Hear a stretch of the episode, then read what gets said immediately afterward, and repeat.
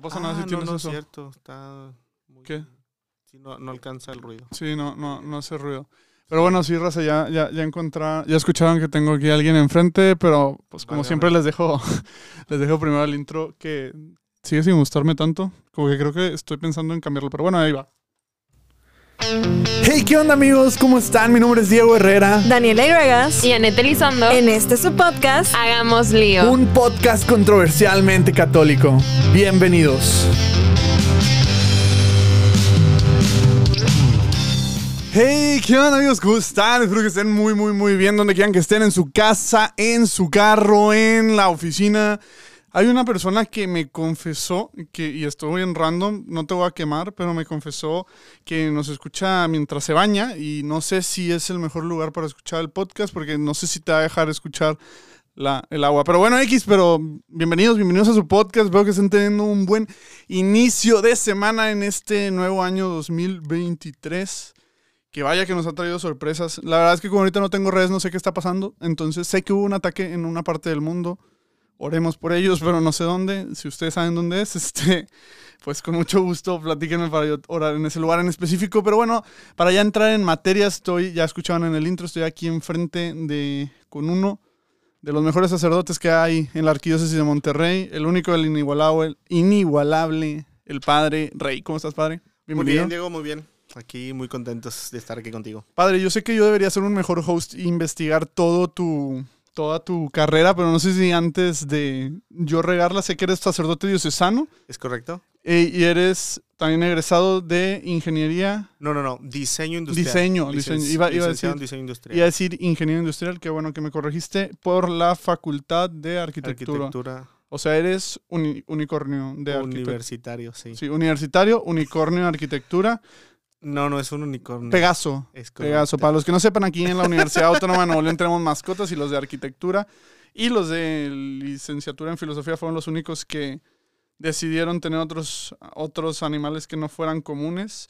Eh, bueno, también hay unos que son indios, pero bueno, ese no es el punto del podcast. Pero también eres licenciado en filosofía, ¿cierto? Licenciado en filosofía y licenciado en teología por Pero- el Seminario de Monterrey. Por el o seminario. la de Monte- Universidad eh, de la Arquidiócesis de Monterrey. Ya, entonces, seminarista, digo, sacerdote diocesano hace cuántos años, perdón. Sí, en agosto siete años.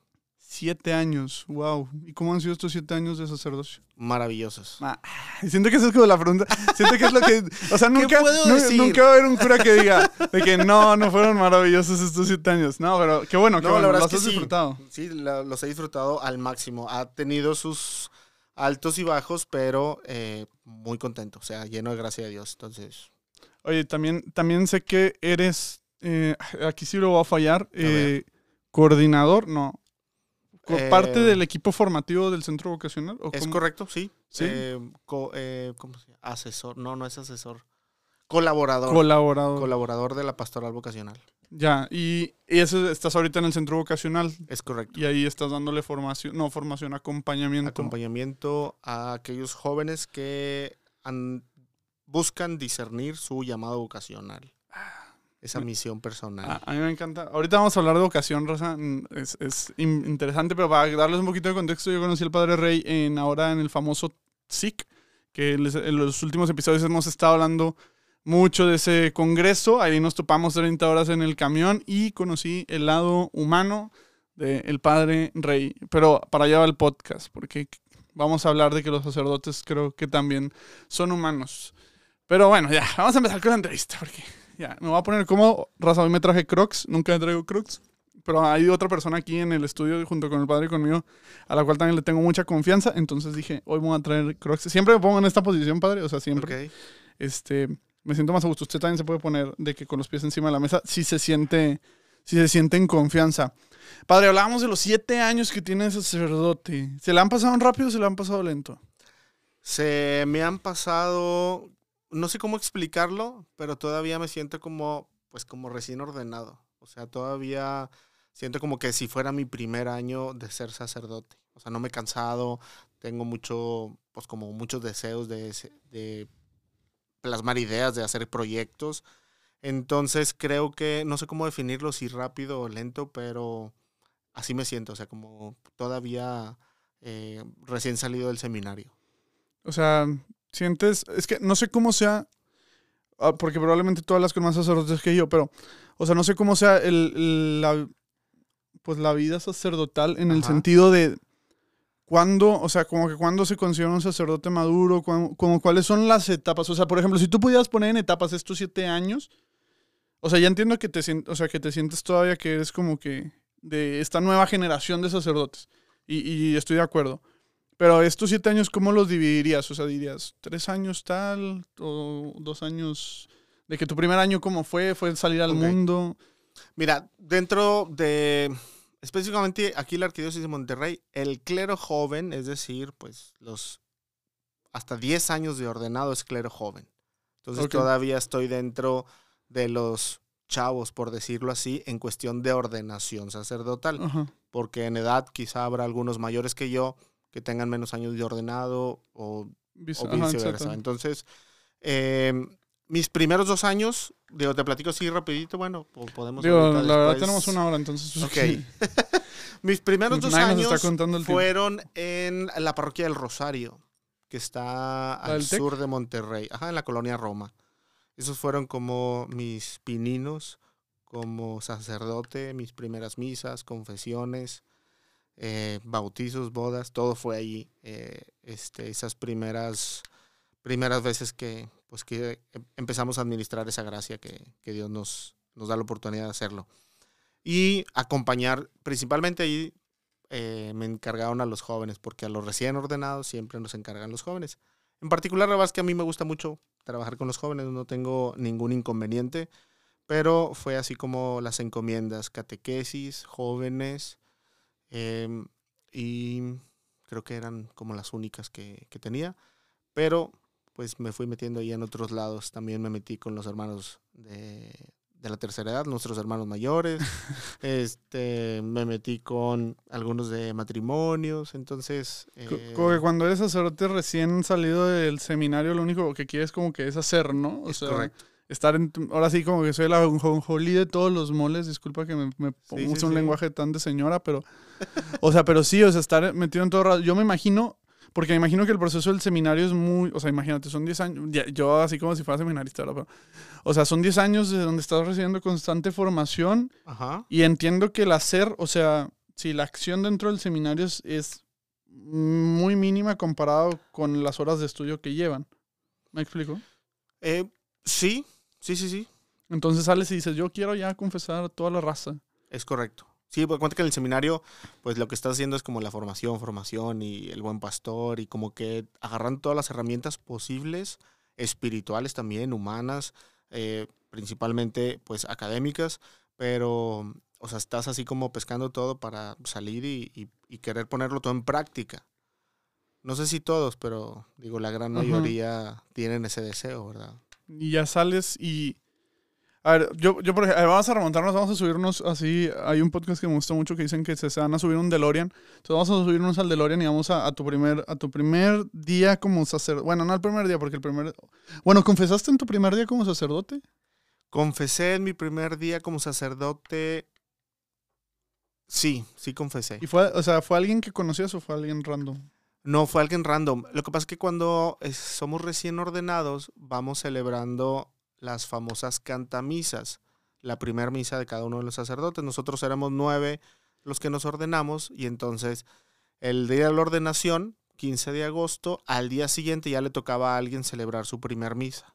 Que, que eso es una cantamisa. Creo que que, eso es una cantamisa. Porque creo que hay que explicar eso, porque yo me acuerdo cuando Darsvin se ordenó y me dijo, no, es que es la cantamisa. Yo dije, ah, la madre, o sea, esta la cantan toda. O sea, es de que, o sea, yo dije, Dars no es tan buen cantante, no sé si me voy a echar una hora de él cantando, Dars, donde quiera que estés, no escuchas el podcast, pero te mando un abrazo. Este, no, nomás se le llama, ¿por qué se le llama? O sea, No, porque al, al inicio, eh, pues sí se cantaban las misas. O sea, antes del Ah, Vaticano II, este, pues eran más En cantadas latín en, las oraciones, en latín.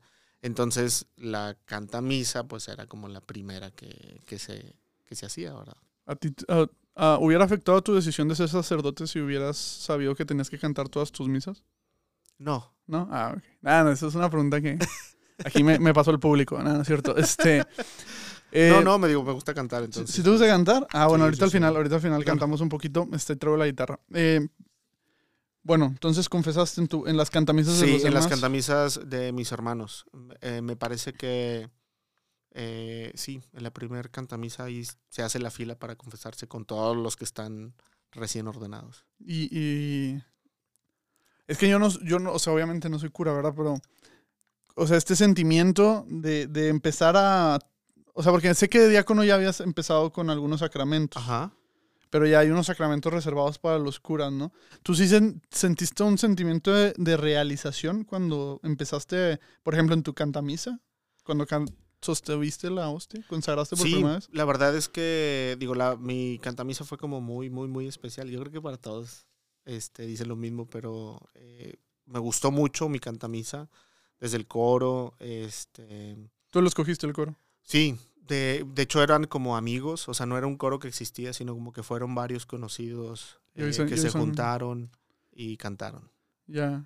Y yo les di los cantos y escogí las lecturas y entonces, bueno, la, la predicación, la homilía, también la dije yo. Algunos recién ordenados prefieren que alguien les predique en su cantamisa, pero yo quise predicar. Muchos le sacan la vuelta porque pues obviamente las emociones y los sentimientos están ahí Ah, a flor de piel, entonces pues se te quiebra la voz y lloras y demás. Sí me sucedió, entonces pues pero- ¿Hay video? ¿Tienes videos de eso? debe de estar uno en Facebook cuando estoy predicando por ahí. Alguna tía. Aquí producción va a buscar el, el video. video. No, no es cierto. este, Pero sí fue un momento muy especial el consagrar. Este, para mí siempre la Eucaristía ha sido como algo central en mi fe. Eh, desde mi primera comunión, yo tuve dos primeras comuniones. Porque en alguna misa, mi abuelita, pues íbamos en la, en la fila de la comunión. Todavía en algunos templos de Monterrey se, se comulgaba en el comulgatorio. Por los que están en el centro tienen así enfrente como una bardita para no entrar al altar. Bueno, ahí es un comulgatorio, se hincaban y comulgaban. Pues mi abuelita se hincó, yo también, y me dieron la comunión. O sea, por el deseo Eres de, de esos. comulgar, Ah, no soy sé. de eso, sí. Anarquista de Este- chiquillo, el padre. Claro, claro que mi mamá fue a preguntarle qué pasa al padre Gerardo Cárdenas y dijo, no, no pasa nada, pues digo, como quiera ya va a ser la primera comunión y sabía lo que estaba recibiendo. Entonces ya, mi primera comunión. O sea, en teoría esa fue tu primera comunión, pero hiciste otra primera comunión Es para la correcto. fiesta. pues Ah, no es cierto. No es cierto, no es cierto. Para los que son católicos en aquí en Monterrey, al padre no, pero hay muchos de ustedes que sí lo hicieron para la fiesta. Yo lo hice para la fiesta y no pasa nada.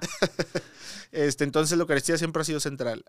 Pedí, de entre cuando nos ponemos de acuerdo ahí para la, para la primera misa, yo pedí que fuera en jueves, para Ah, hacer un jueves sacerdotal y jueves, jueves eucarístico. Las lecturas eran, las lecturas, no, mentira, las oraciones eran del día de Corpus Christi. ¿También puedes escoger las oraciones? Exacto, también se Ah, puede. cool. Digo, si, a- si escoges un día que es solemnidad, pues no las puedes cambiar. Ya. Pero Pero si no escojo- se- ¿Eso aplica también para las bodas? eso aplica también para las bodas, sí. Ah, anotado. Sí. O- Oye, y, y por ejemplo, ¿cómo has manejado este sentimiento de...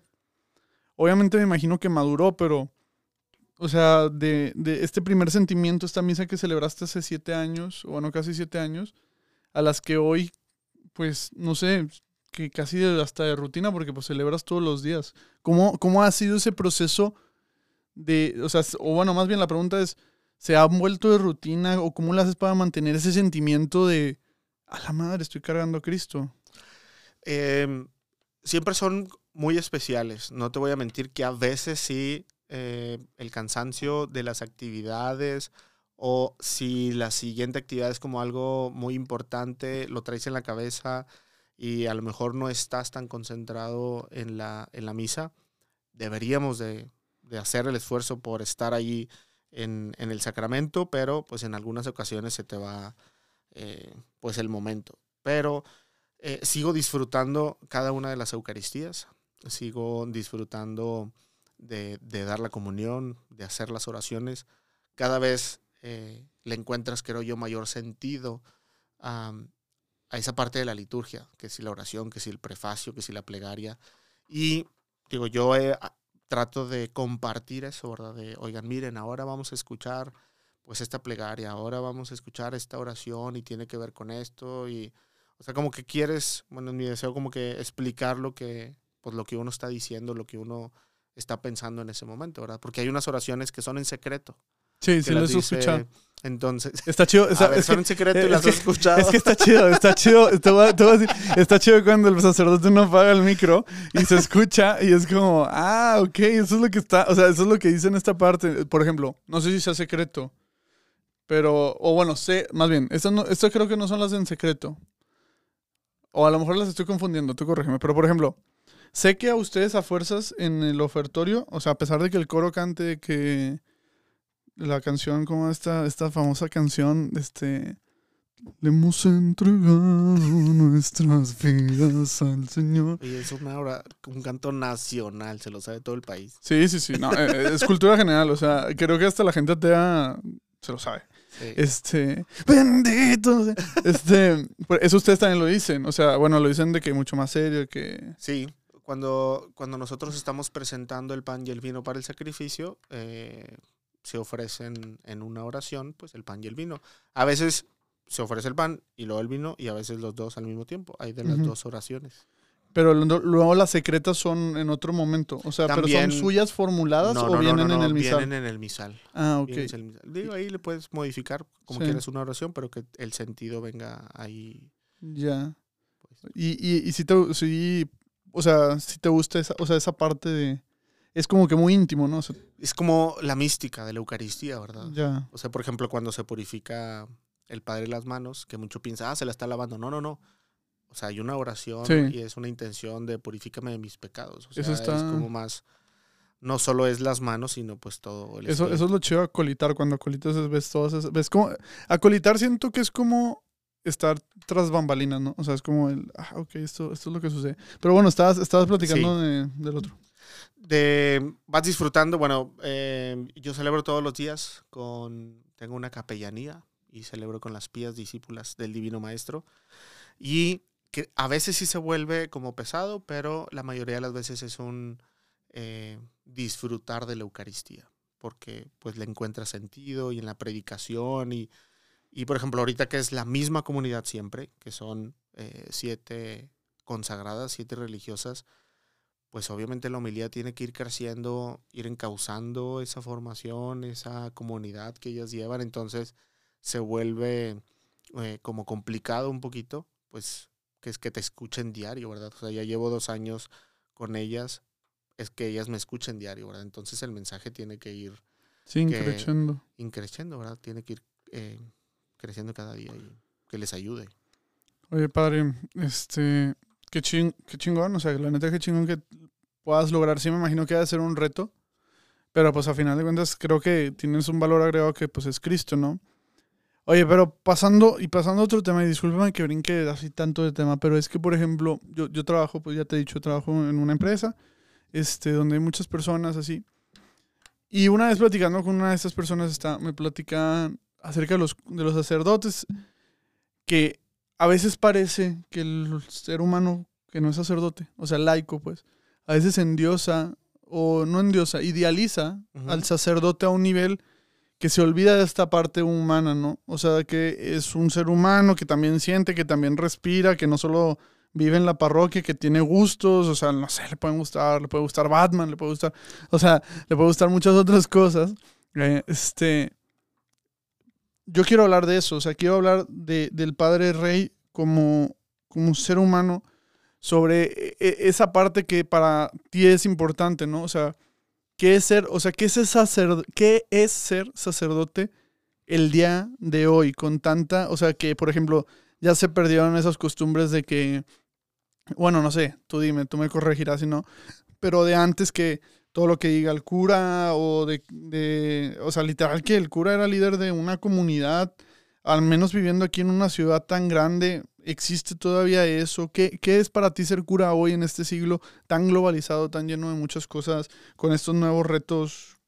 ¿Cómo lo vives tú?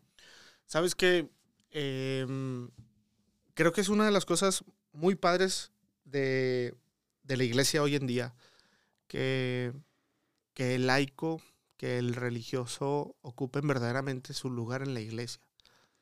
O sea, el que todos estemos participando por construir el reino de los cielos, cada quien desde, desde su trinchera, desde el sentido de su vida, desde lo que les da plenitud como humanos, como personas. Porque para mí el sacerdocio eh, no es como algo privilegiado que Dios me ha dado, algo que solo yo lo puedo obtener, sino el sacerdocio para mí es eh, esa forma de vida. O sea, eso es como yo estoy creciendo como hijo de Dios. O sea, es, es como me gusta ser. Y, y creo que precisamente es, es, como cada uno va identificando su propio llamado. Es decir, o sea, el llamado no solamente es el servicio de la iglesia, sino tu forma de amar, tu forma de vida. Y entonces para mí eso se vuelve como pues, lo que tengo que hacer como sacerdote. Entonces no solo es la administración de los sacramentos, sino el cuando estoy en el camión con ustedes con 30 horas, pues ese es, o sea, ese es rey siendo sacerdote, en la alegría, en el que me quedo dormido, en el que roncaba, en el que íbamos platicando, o sea, eso también es ser sacerdote, no solo en, en esta parte donde eh, actuamos en persona de Cristo. Entonces, para mí eso es el ser sacerdote y sobre todo lo que más disfruto es el acompañar a aquel que, que quiere pues brindar algo en la iglesia. ¿Por qué? Porque yo lo viví desde chavo, desde los grupos parroquiales, desde los retiros que creábamos, que coordinábamos. O sea, esa creatividad que yo tenía, pues me gustaría que pues muchos la, este, pues la vivieran también y multiplicaran esos, esos dones eh, acompañados de un padre, ¿verdad? Acompañados espiritualmente de, pues, de un pastor. Oye, padre, y por ejemplo, ahorita que estabas hablando de ser de un sacerdote el día a día, de, de o sea, sí, de no solo reducirse a, a, bueno, es que no sé si estoy diciendo las cosas correctas, este, pero, pues sí, no solo, o sea, verlo como algo íntegro, este, me imagino que también vienen como muchos retos, o sea, retos que hace, que cuando tú entraste al seminario estoy seguro que no se veían ni siquiera a la vista, ¿no? Estoy seguro que cuando entraste al seminario viste, o sea, pensaste que tu vida sacerdotal iba a ser diferente de entrada. Yo, yo quiero pensar, o a lo mejor sí se está haciendo el, el sueño, ¿no?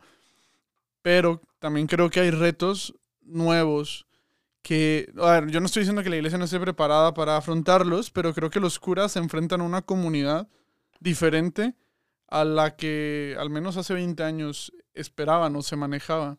¿Cómo ha sido ese impacto o, o, cuáles retos son los que tú consideras que ahorita los sacerdotes deben de afrontar para poder llegar a más personas?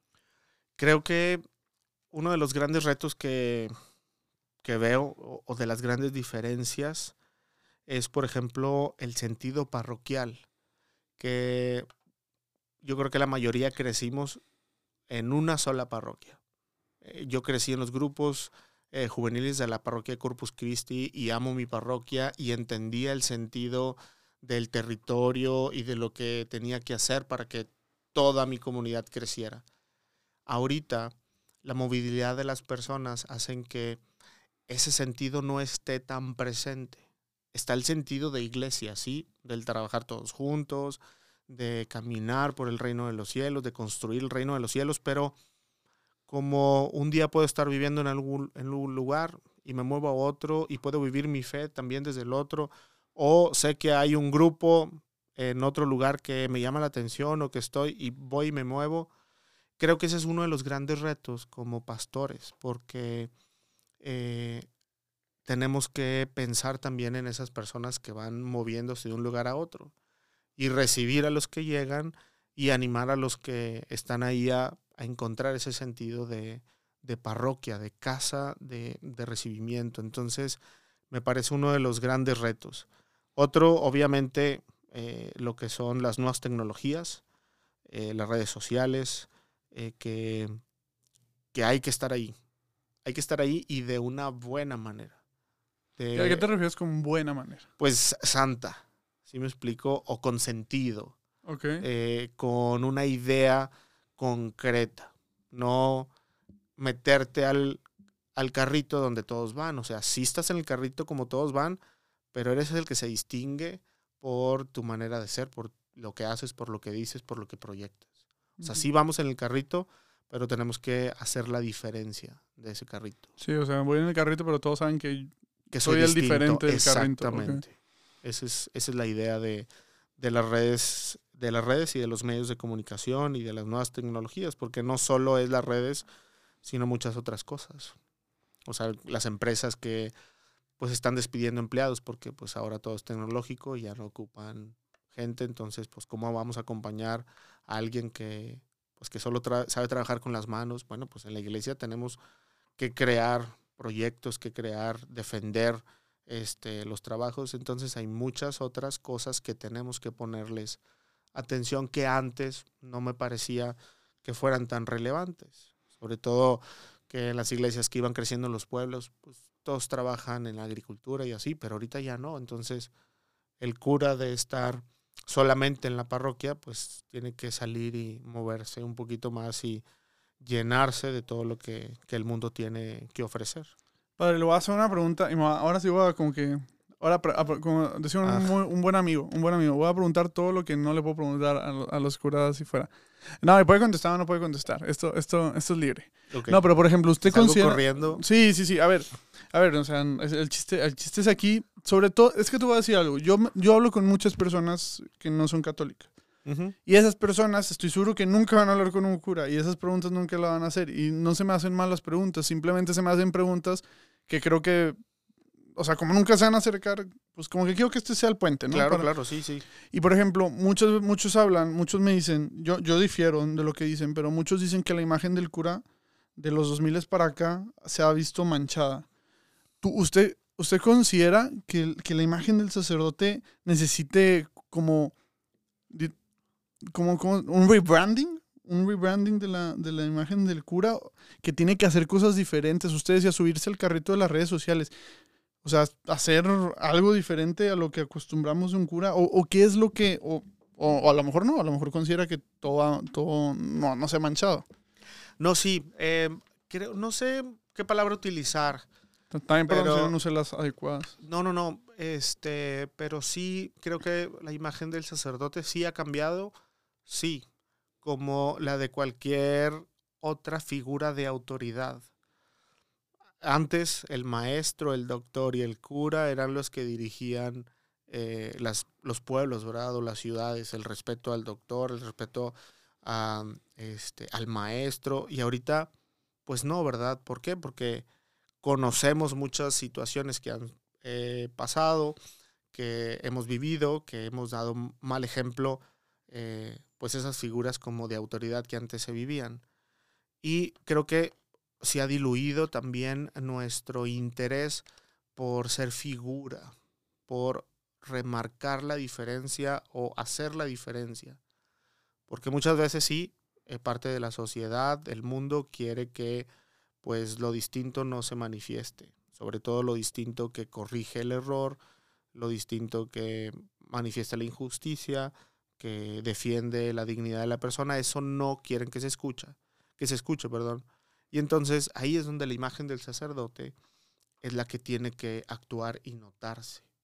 Porque como, como somos el pastor, somos el ejemplo, obviamente tenemos que mostrar cómo se hacen las cosas. Y es ahí donde se ha perdido. ¿Por qué? Porque es una de las maneras de atacar ahorita a la figura sacerdotal, ¿verdad? Decir, bueno, lo que diga el sacerdote no tiene, ya no tiene autoridad por aquello que sucedió, Sucedió, por ajá. aquello que pasó. Pues no, ¿verdad? O sea, creo que tenemos que volver a tomar la figura que, que es. O sea, ni siquiera es una figura nueva. O sea, no es un vamos a ver cómo lo mostramos ahora, ¿no? O sea, simplemente mostrarlo, que es lo Ah. que hemos de- dejado de hacer. Sí. Me, me agrada eso, sobre todo, o sea, cómo lo, cómo lo planteas. Yo también soy de esa idea. O sea, creo que, creo que la esencia del cura es muy necesaria y sobre todo el día de hoy, creo que como tú dices, se ha diluido. O sea, creo que sí hace falta, y a mí, por ejemplo, ahorita que traes el alzacuellos, sé que a lo mejor no sé si te gusta o no usarlo, pero, o sea, esa presencia, aquí estamos y, y seguimos estando y seguimos estando con las puertas abiertas para atender ahora sí que a todo quien se le ofrezca, ¿no? Y creo que por mucho tiempo, por un X o Y razón, eso se diluyó y, y fue, y que creo que ahorita está tomando auge, que va para mi siguiente pregunta, ¿no? Hace, hace unos años ya Ujú. eh, salió un libro este, del cardenal Robert Sara con el Papa Benedicto XVI, que de hecho aquí está la foto del Papa Benedicto, del- desde lo más profundo de los corazones, ¿no? Se llama el libro. Un libro que no he leído este, y no vengo a hablar del libro, pero si algo surgió de ese libro es hablaba sobre una crisis sacerdotal. O sea, bueno, lo, más bien, no sé si el libro habla precisamente de eso, sé que habla de, de temas del celibato y así, pero X. Lo que generó ese libro alrededor de toda esta conversación era una crisis sacerdotal en la iglesia. Yo veo que tú estás en el área vocacional. Eh, bueno, no veo, sé que estás en el área vocacional. ¿Tú consideras que existe una crisis de, de vocaciones, o sea, de llamados eh, este, hacia, hacia vivir una vida sacerdotal? Si sí crees, ¿por qué? Y si no, pues paso a la siguiente pregunta. Eh, O a lo mejor no crisis, si le no creo que sea una crisis vocacional sacerdotal. Creo que es una crisis vocacional eh, de identidad del joven. El joven, eh, muchos no logran saber hacia dónde van, qué es lo que quieren. Este, por eso hay, hay tanto movimiento entre los jóvenes. Por eso se mueven de, una- de un país a otro, de una ciudad a otra, por la facilidad de hacerlo y porque en esa búsqueda del saber quiénes son, pues no, no logran encontrarlo. La crisis del compromiso eh, lo logramos ver también en, en, en los matrimonios, en las parejas que no quieren casarse, que no quieren tener hijos, que eh, tan fácil cambian de, pareja en un matrimonio, ya siendo matrimonio. Entonces, creo que el compromiso también es como algo ahí eh, que está haciendo ruido. Algunos dirán, no, no, no es falta compromiso. Bueno, algo hay que no podemos este, encontrar cuál es el llamado personal, cuál es lo que, lo que Dios tiene pensado para nosotros. Entonces, sí, creo que hay una crisis, pero en general, ¿verdad? O sea, no solo sacerdotal. Y también es, a todo hay que darle una lectura de Dios. Y entonces a lo mejor ahorita eh, no es tiempo del sacerdote para caminar en la iglesia, sino el tiempo del laico. Eh, de hecho, no sé si han notado que los últimos santos que ha nombrado el Papa, pues son laicos, o sea, son figuras laicales.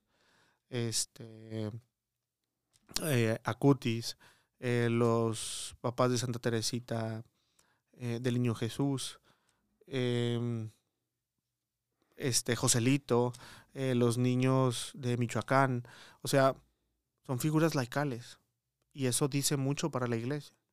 Como fue el tiempo de los grandes misioneros, como fue el tiempo de los grandes predicadores, de los grandes teólogos, o sea, la iglesia va avanzando, pues según el Espíritu nos va moviendo. Entonces, no es que no necesitemos sacerdotes, pero quizá nos está diciendo algo Dios, ¿verdad? Donde pues es la participación de todos. Y el laico que mucho tiempo no había estado presente, de un tiempo para acá, de Juan Pablo II, se ha estado mostrando mucho, eh, pues esa figura de, de todos, ¿verdad? Que, que todos tenemos un lugar en la iglesia. Oye, padre, creo. y, y- y, por ejemplo, tú, pues tú viviste una vida sacerdotal desde el seminario. ¿Tú a qué edad decidiste estar al seminario? Eh, a los 23. A los 23, a los 23 años. ¿Y cómo fue ese llamado, por ejemplo, el tuyo? Em, fíjate que eh, fue un llamado que me di cuenta que necesitaba que seguía algo más. En esta parte de los grupos parroquiales coordiné el de coordiné heads, catecismo, misiones, eh, éxodo, que son preparatoria, universidad, misiones y demás. Y en el último era como, ¿y ahora qué sigo? O sea, ya había coordinado como muchas cosas, ya había servido, se iba a acabar la vida parroquial o pastoral, digámoslo de una manera. Este, y entonces empieza el corazón a preguntarse qué más sigue, porque también estaba acabando la carrera. Y entonces era el siguiente paso y ahí algo, había algo inconcluso.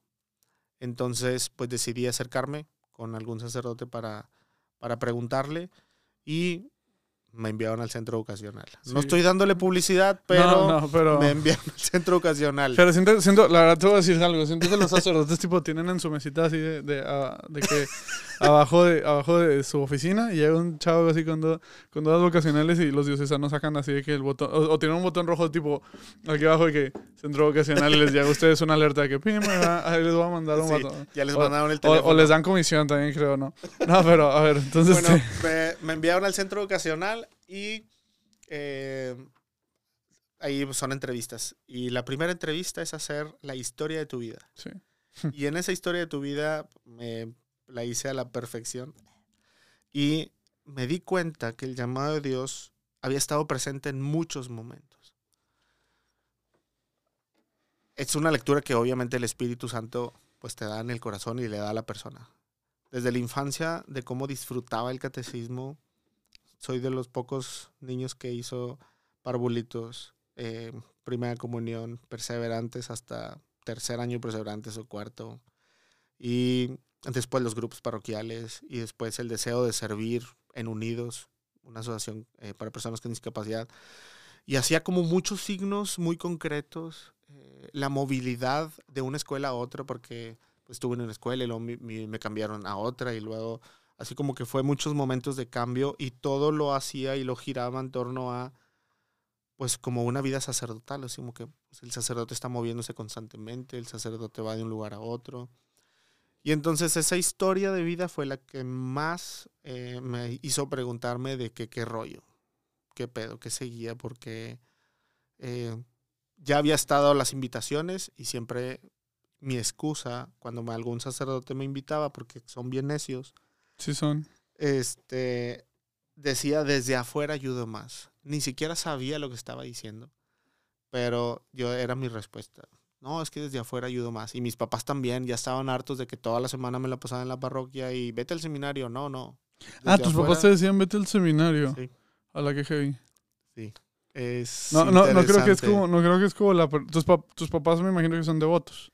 Sí, sí, Sí, sí. sí, sí. no, porque no, mis papás ni, o sea, ni de chiste, ¿no? Pero saludos, ma. Este, Entonces ahí fue donde me empecé a preguntar y hubo una pregunta de un sacerdote después. Solo fui a una entrevista del centro educacional y ya no me quise aparecer. Obviamente por lo que aparecía, ¿verdad? Por esa inquietud concreta. Otro sacerdote se enteró y me habló, gran amigo, me invitó al seminario y entonces él platicando así un poquito más me hacía la pregunta de dónde puedo ser más feliz. No solamente feliz, sino más feliz. Y que le diera la oportunidad para conocer eh, más a profundidad la vocación sacerdotal. Y entonces yo entré al seminario con esa encomienda de reconocer si esta era eh, si este era el camino que, que Dios tenía para que yo fuera muy feliz. Y obviamente, con la ayuda del seminario, el discernimiento, pues me di cuenta de que sí, que sí podía ser feliz. que te encantaba, Es correcto. ¿sí? O sea, Jamás sí. había tenido tan buenas calificaciones como en el seminario, ¿no? Era el 8, 9, ahí andaba. Era de, Ya. los, de- de los nerdillos, no, no es cierto. Pero sí, sí me fue muy bien y disfrutaba mucho, disfrutaba mucho el apostolado y eh, los cargos que tenía en el seminario. O sea, como todo se presentaba muy bien. O sea, mucha alegría. Y, y el- pero por ejemplo, o sea, yo siento que el camino vocacional es como un, como tú dices, ir descubriendo, ¿no? Nunca Ujú. tuviste así un momento de, de ver- verte al espejo así con el alzaco y decir, ala, de que, a lo mejor bien concreto, ¿no? Pero de que, ala, esto será para mí, o sea, o mejor me salgo, o sea, nunca hubo un momento así de duda. Fíjate que no. ¿O La verdad dijiste, es que- Voy por todas las canicas. Yo disfruté mucho, desde el primer día hasta el último. Disfruté mucho ahí estar en el seminario. Lo que sí me planteé desde el momento de la formación era que ningún día podría ser como igual, como encontrar, eh, hacerlo rutinario. Eso fue, o sea, sí me daba cuenta de que si, si caía en eso, eh, sí me iba a, a terminar saliendo. Y entonces, eh, la verdad es que, digo, son como cosas bastante, bastante tontas, pero desde hasta rasurarme de que, bueno, normalmente siempre empezamos por un lado y el igual, ah, bueno, otro día le cambiaba y así, o sea, eran cosas como muy eh, random, que, bueno, pero me ayudaron, ¿verdad? Y así el encuentro con los amigos y el apostolado, eh, entonces cada una de esas cosas eh, tenía que hacerlas como distintas, no podía volverse rutina. Oye, una duda tipo out of context, pero ¿por qué no pueden tener barba los seminaristas? Mira, yo entiendo esta parte de ir practicando la disciplina, Ya. de eh, sobre todo la obediencia, que pues toda nuestra vida tenemos que entregársela a alguien más. Ya. Entonces es como ir practicando esa parte. Ah, qué fuerte, eso no, eso no lo sabía. Nomás a- out of. Eh, Una pregunta out of No, está context por si, por si ahí tienes barba tú, vato que me estás escuchando y estás pensando en el seminario, pues la vas a tener que entregar porque todo por ti Jesús, ¿verdad? Oye, entonces ya estuviste en el seminario, ¿no? Ajá. Y por ejemplo, a lo mejor tú no, pero como ahorita antes de empezar el podcast hablábamos de la raza que se salía y así. O sea, yo me imagino que en el seminario pues te das cuenta de si es para ti o no es para ti, ¿verdad? Pero, ¿qué notabas en esa raza que, que se salía? O sea, digo, no, no, no quemando nada, ni que esté mal, ¿verdad? Tampoco, pero, o sea, ¿cuál crees que sea el factor o un mal discernimiento? No, no, no. Este, al contrario, eh, la, la iglesia te va mostrando muchos caminos. Eh, tú puedes ir dándote cuenta de ese camino y entonces llevas un muy buen discernimiento y te das cuenta de que no estás disfrutando el seminario, de que eh, esta parte de la obediencia, la disciplina, no, no, no te llena, no, no, no lo comprendes y entonces pues deciden algunos salirse, ¿verdad? Y eso es un buen discernimiento, acompañado de tu director espiritual, de la oración, de la Eucaristía, con ganas, ¿verdad?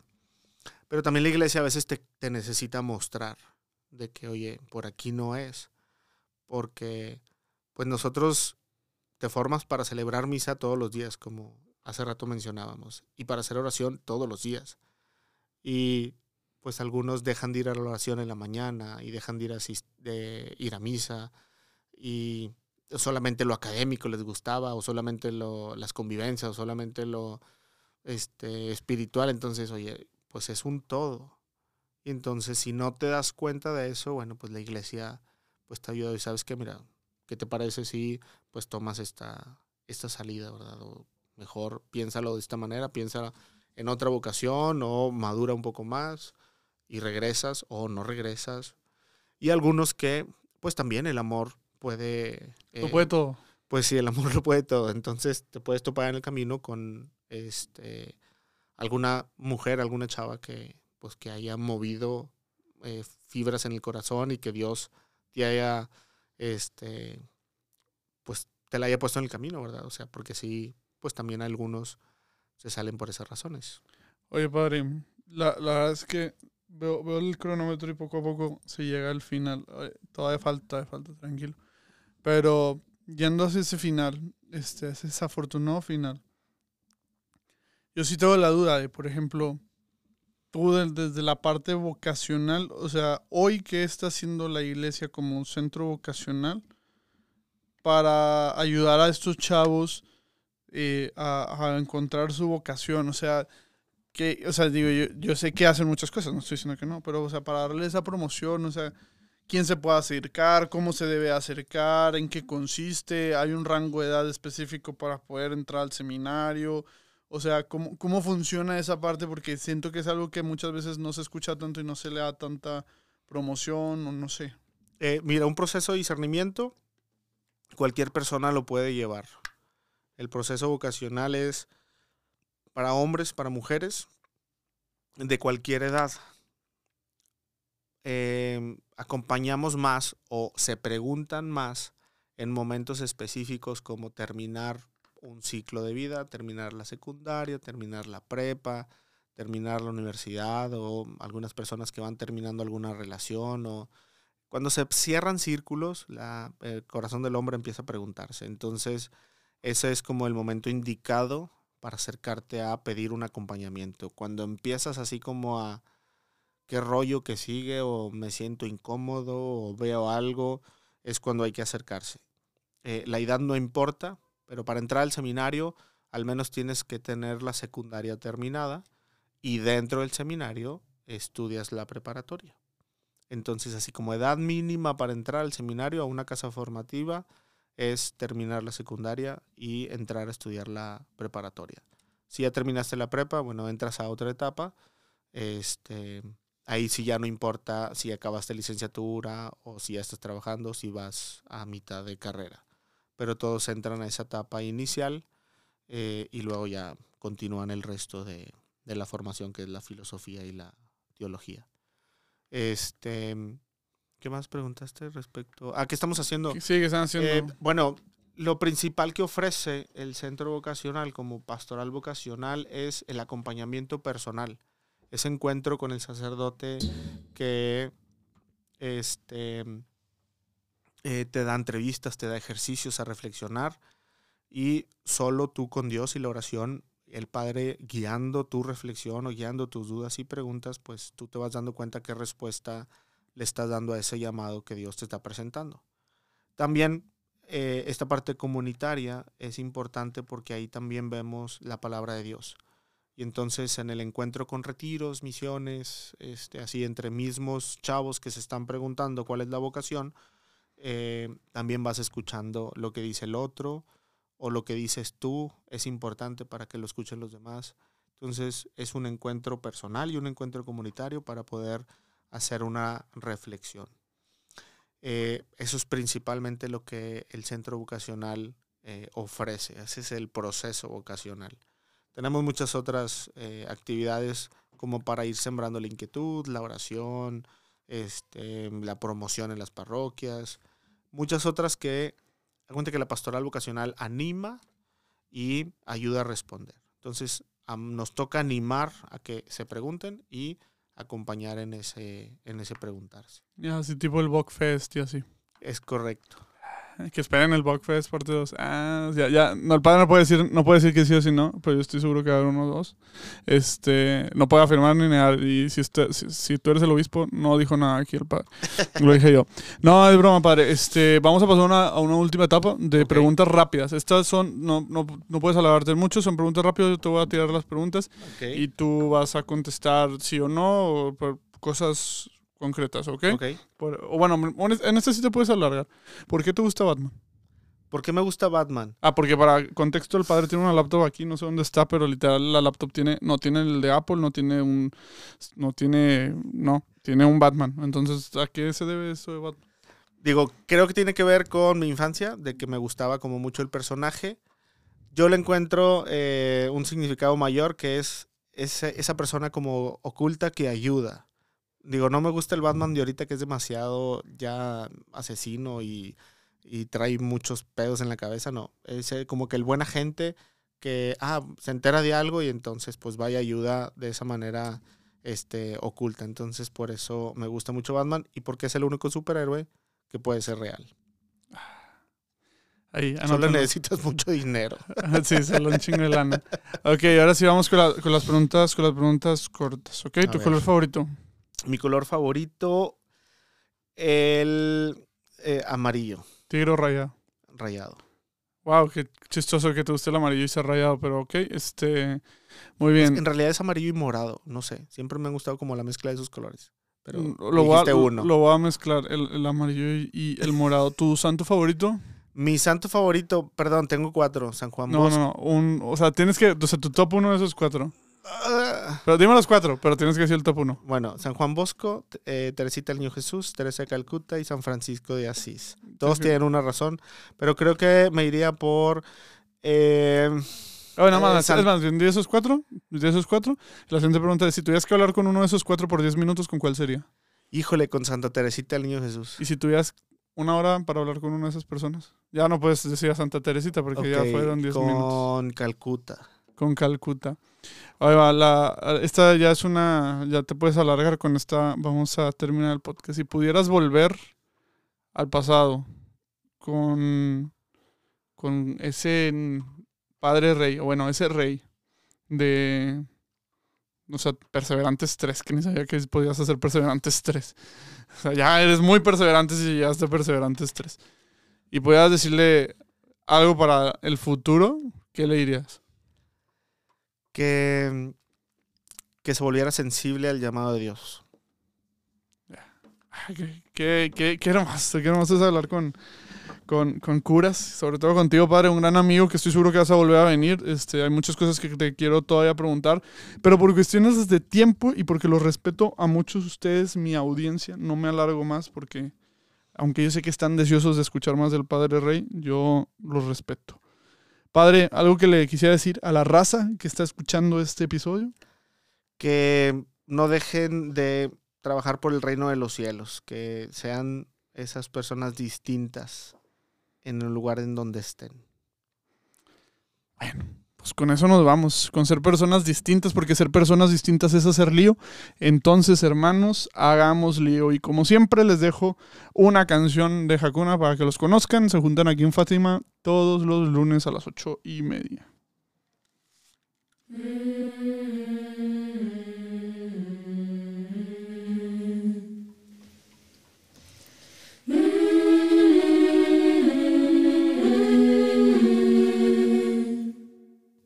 Quiero vivir, vivir, ser libre y equivocarme, sentir el frío, el dolor, emocionarme, mancharme entera y reír y llorar, abrir nuevos caminos y soñar. Vivir mi vida con los pies descalzos,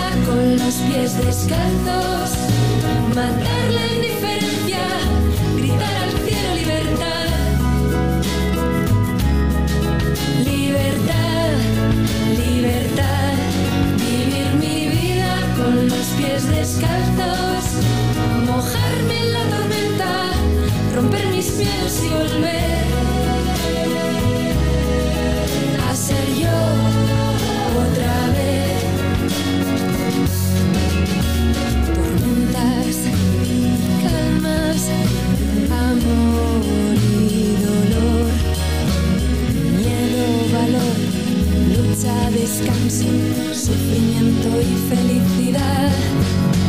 Es caos y armonía,